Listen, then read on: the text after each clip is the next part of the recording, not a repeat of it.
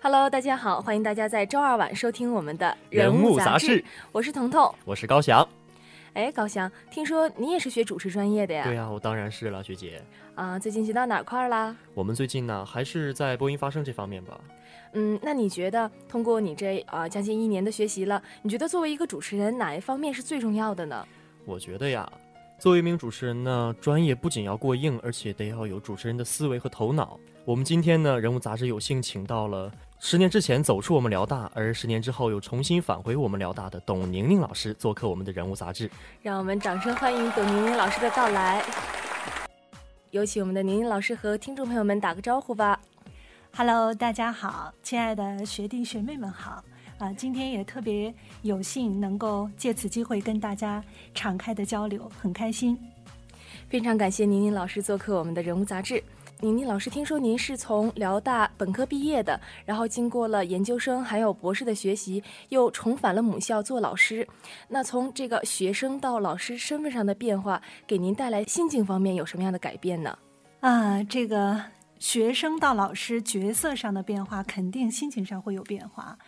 记得我在十年前在辽大老校区读书的时候，那会儿其实校园里也有好看的银杏树，啊，但那个时候呢不懂得欣赏，也没空欣赏。那个时候就天天在一大堆的呃书本当中啊，每天给自己呃搞得很忙碌，嗯，但是同时也错过了一些风景。但是现在当老师这个角度呢？从上课跟学生互动的时候，跟学生在一起，每次沟通的过程当中，会发现每一个人身上都有那种闪光的翅膀，啊，让我看到每一个人身上特别亮的那个光芒的一面。于是开始跟学生的互动当中，就学会了如何欣赏，啊，所以今天以这样的心情再重新到老校区的时候，也发现原来我们的校园是如此之美。可能更多不是。啊，我自己主观上的变化啊，当然角色会有变化，但是这种变化，我想还得感谢我爱的学生们，是他们给予我的，让我学会了如何去欣赏和看待身边的看似平凡的事物，所以我特别特别感谢我爱的学生们。看来老师在咱们辽大学习的时候，也还是一个小学霸呢。那个时候还没有学霸这个称呼，那个时候也没有想当学霸。呃，那个时候也没有想考研，就是一切都是在不知道自己不知道的状态下前进的，啊，只是我好像从小就有这么一个习惯在内心里，也是我的家庭教育，特别是我妈妈给我的。她不大问做一个事情的结果，也不大管我每次考试得多少分，但是她平时就会告诉我说：“宁宁，你做任何事情，你要记得你自己要为你做的事情负责任。”妈妈不会看最后你得的成绩，但是妈妈看你是否是不是努力。如果你努力了，那妈妈觉得你就会做得很好。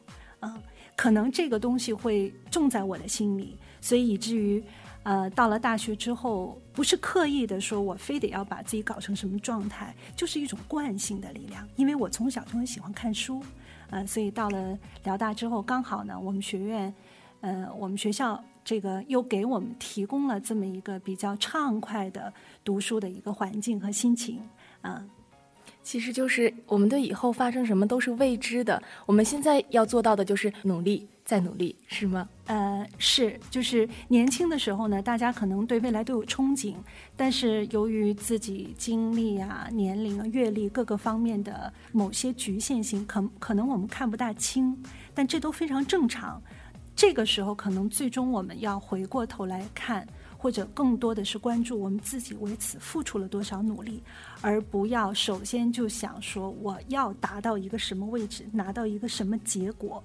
太关注结果的时候，往往容易忽略自身的努力程度。啊，当然，慢慢我们在这个过程当中，最后能够积累一些经验以后，其实就可以去慢慢学会掌握自己的命运了。到时候你也会看得清未来。从宁宁老师刚刚的话语中呢，我们确实可以感受到，宁宁老师不仅是非常有思想的老师，而且还是非常知性的一位老师。那我们也曾经了解过您的过去的一些经历，您主持过很大型的活动，比如说北京大学生电影节，而且采访过倪萍啊、濮存昕老师等等。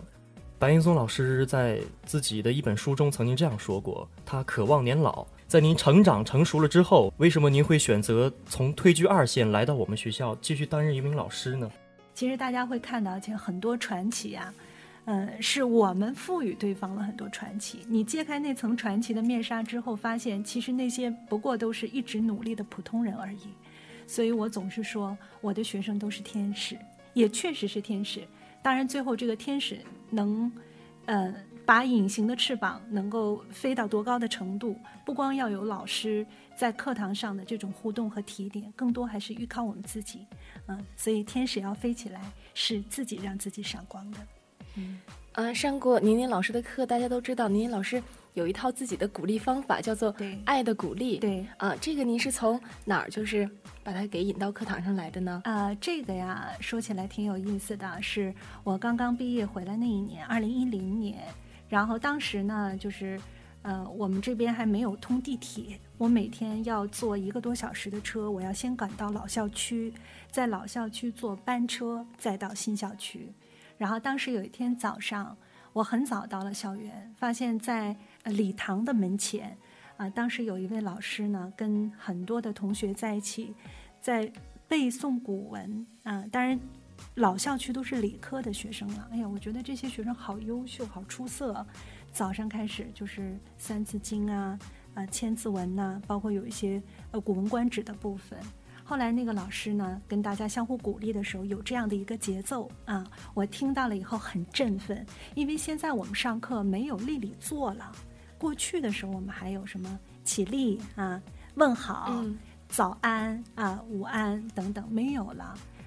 呃，我就在想说，嗯，大家经常在课上的时候，我们除了在课堂去交流知识之外，我们会不会应该有一种仪式的东西，让大家对这个课堂有一种肃穆和敬畏之感？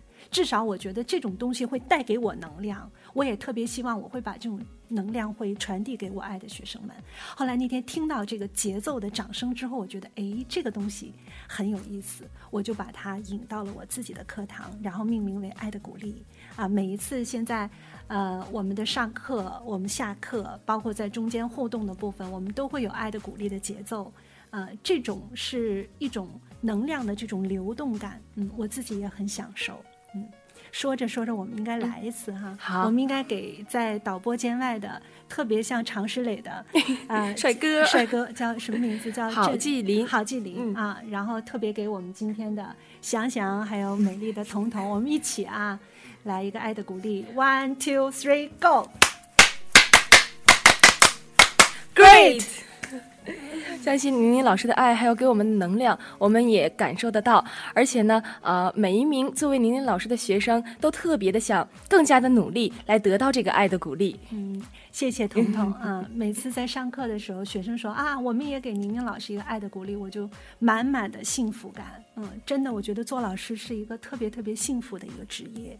我在这个过程当中也学习到很多，啊，叫教学相长。我也觉得现在的学生真的是好厉害，所以每当看到我的学生，我就想我不能懈怠啊，他们已经非常非常优秀了，所以我拼命的我要跑起来啊。我的心是永远年轻的，虽然我从某种角度上，从专业的角度，我也渴望年老，但是心还是年轻的。大家不要把我丢掉哦。哎，老师，我同学之前去听过您的一个讲座，嗯，然后，但是我非常遗憾，就是因为各种原因错过了，请呃，特别希望您再把这次讲座的内容再给我们听众朋友们再重复一遍，嗯。知道你有一个很著名的 A B C 理论是吗？啊，彤彤，这个不是我发明的理论，是借由这个讲座呢，在课上跟大家分享的一个 A B C 理论。这个是在情绪管理当中很知名的一个啊，A 呢是代表 activating events，B 呢是 belief，啊，C 是 consequence。啊，大家听我说完英文，大概就知道它是什么意思了。我大体跟各位解释一下啊，这个 A B C 理论。就是最早啊，我们大家都会觉得，我对一个事物的判断之后得到的这个结果，是只是因为这个事物本身，就是这个 A acting events。比如说，啊，我这次没有考好，就是 consequence 这个结果，是因为 A A 我嗯迟到了，嗯考试迟到了，我笔没有装好。嗯，或者因为今天天气不好，呃，或者是我们可以找各种各样的 activating events，就是附上各种各样客观的因素，嗯，任何都可以。然后你因为这个客观因素得到了 C consequence 这个结果，就是我没有考好。我们经常都会这样的一种惯性来思维问题，而在这个过程当中，我们忽略了 B。B 是什么呢？B belief 就是你认为这样的一个 A B C 理论告诉我们说，当我们做这个结果的时候，如果我们把重心只放在客观上，那么我们 A 到 C 这个过程，我们就没有主观的一个自我的平息在。你不会觉得说这个结果不好，是因为我个人的某些原因，都是外边不好，这个不好，什么社会不好，呃，我没有好的机会，我没有上好大学，因为我没有上清北北大清华，我自然将来没有到什么什么位子等等，这是一个思维的一个惯性。但实际上，在 A B C 理论特别特别强调的是 B，B 就是 belief，就是我们自己对 A 的一个认知。你对于 A 的判断，这一次迟到就造成了这样的结果吗？可能未必，是你认为，you believe A 导致 C。所以，最终在 A、B、C 理论当中，他特别提醒我们，做任何事物最终还要回到自己。就是首先，我们不要把外界的事物归因为我们。得到什么什么结果的一个根本性的原因，实际上这个原因大概还取决于我们自己对于外界的态度和认知，这个就是 A B C。嗯，那老师那？我们应该怎么样正确的认识自己，给自己一个很客观的评价呢？嗯，哎呀，彤彤，你这个问题啊，一下子就可以说到古希腊的源头上了。古希腊那个神域的源头，你记不记得啊？我们曾经学过的。它上面就讲到说，人终其一生最重要的就是认识你自己。我们东方文化也有啊，我们东方文化特别讲求人要每天当无三省吾身，对，就是我们要学会自省。所以这个问题看似很小，但实际上它是一个非常非常庞大的，或者说可以牵扯到很多学科，包括我们自己可能终其一生我们要努力学习的。呃，一个路径，呃，就我个人来讲呢，呃，我自己的经历啊，呃，让我看到了说之前的我，就是十年前的那个时候，就叫不知道自己不知道，嗯，呃，这个状态下，有的时候我们对自我的认知是盲目的。就你没有办法很清楚、很客观的看自己的时候，那通常你折射到外界，你对这个世界的认知也是盲从的，或者你不知道方向在哪里。但慢慢的，随着大家年龄的增长，啊，包括你学知识的丰厚、眼界的开阔等等，啊，在不同的层次上就会有不同的比较。比如当时我在辽大的时候，我不知道自己能不能考到师大，就是刚好有这么个机会。到那儿读研了啊，给我外界的回应就是，我还可以，因为当时我考研包括考博我都拿了个第一。外界给了这样的第一之后，然后你的自我认知是觉得说啊，我原来还可以。你能想象那种心情吗？就之前你对自己是某些不自信的，因为毕竟辽宁大学一下子跨到那么一个层次上，你知道你的竞争对手全部来自北大呀、清华呀、人大呀。啊，你多少心里是自卑的，但是经过有一些小小的机会也好，还有呃某些锻炼之后，我得到了评价和回应，就是我还可以的时候，这个时候人又容易往往因为自卑而导致自大。我曾经有一阵儿就挺狂的，内心也是看不清自己。啊，我我也跟我的学生分享过，我说那个时候我好不容易有个机会做了一次策划，赚了一万块钱，没见过那么多钱呢。然后拿着这一万块钱，我就想我怎么样瞬间变成白富美？我就拿着钱跑到那个商场里，四十分钟钱全部花光，买了呃一个我记我现在还记得一个贝壳包，背了两次就不背了，买了一个黑色的四千多块钱的大衣，穿了两次也不怎么穿了，但是在那一刻我就觉得倍儿爽。就觉得哎呀，就是那种心情，豁出去了那种心情，我就觉得我一下子就可以高大上了。但实际上，这个过程很快。如果我们再冷静下来，呃，再看这个过程，你就觉得这姑娘真二啊！呃，因为自己不知道，就觉得我靠外界的东西或者人家给了我一个认可，我就一下子可以改变了。实际上根本不是那么回事儿。所以很快，我在这个过程当中，我就慢慢的调整自己。我发现不对呀，我怎么买了背上它也没那么开心呢？嗯，就包括我背上 LV，我也不觉得我怎么就那么漂亮呢？出了什么问题？这就是 A B C 当中 believe 了。我就在琢磨，哎，到底是什么原因？嗯，原来自己看不清自己，是你没有办法跳出来，从你自身跳出来。然后认认真真的去观察一下你自己的一举一动。我们通常是陷入自我这个角色太深，嗯，以至于我们看到了一个目标，我们本能的觉得，哦，这可能就是我毕生追求的梦想，这个姑娘就是我毕生追求的人，这个小伙子就是我一生终极所爱。可是你了解他吗？你未必了解。很多东西全部都是来自于我们自己的想象，啊，所以有的时候恋爱，呃，其实是一种。自己跟自己谈恋爱的状态，就是我们会把自己的想象加注到对方身上，然后当你发现哦，原来他不是这么回事儿的时候，哎，忽然你说怎么他是这个样子嗯？其实呢，人家就是这个样子，只是我们没有看清楚，是我们的想象，我们的想象勾勒出那么一个状态。但如果你赋予了太多的期待，你会失望的。我自己就经历过很多很多这样的波波折折的过程，当然今天时间有限，不可能一下子跟大家分享那么多。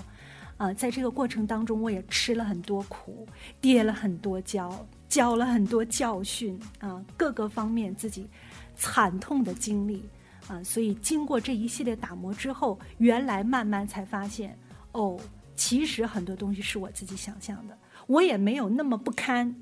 但是我也没有那么好，有的时候我们心里啊特别会给自己安上两个秀秀，一个就是美图秀秀啊，啊这个也是我们现在经常会自己玩的，但这是一种游戏。可是我们内心的机制有的时候就是这样的，我们会给自己平添涂上一个美图秀秀，希望自己美。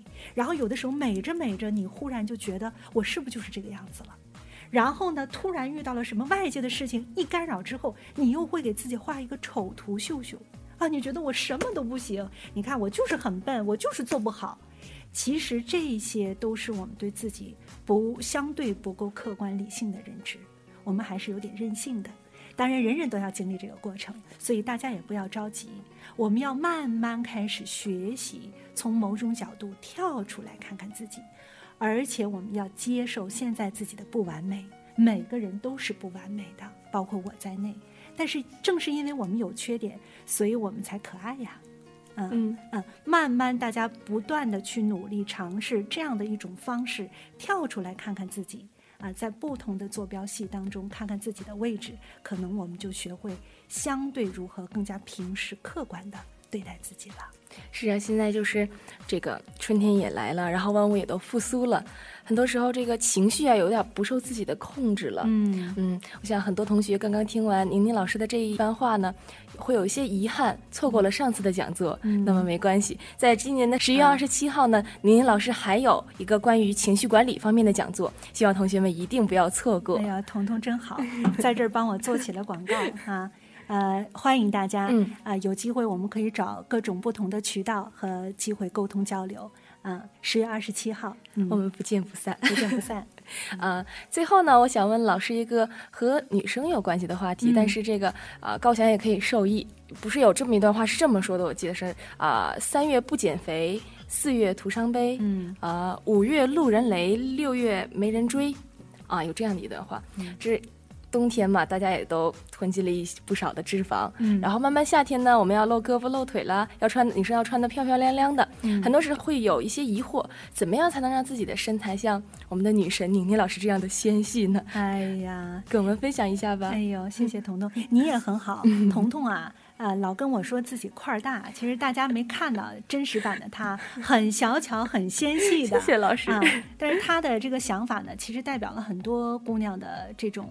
呃，一种希望自己变得更美、更好的心态啊，呃，一方面就是首先我们要在改变的之前，我们要学会接纳自己。就首先你得接受现在的这个状态，不管你觉得是胖了、瘦了，还有很多人是瘦，然后特别想胖嗯啊，人都是这样，没啥抢想啥啊，缺啥馋啥嗯啊。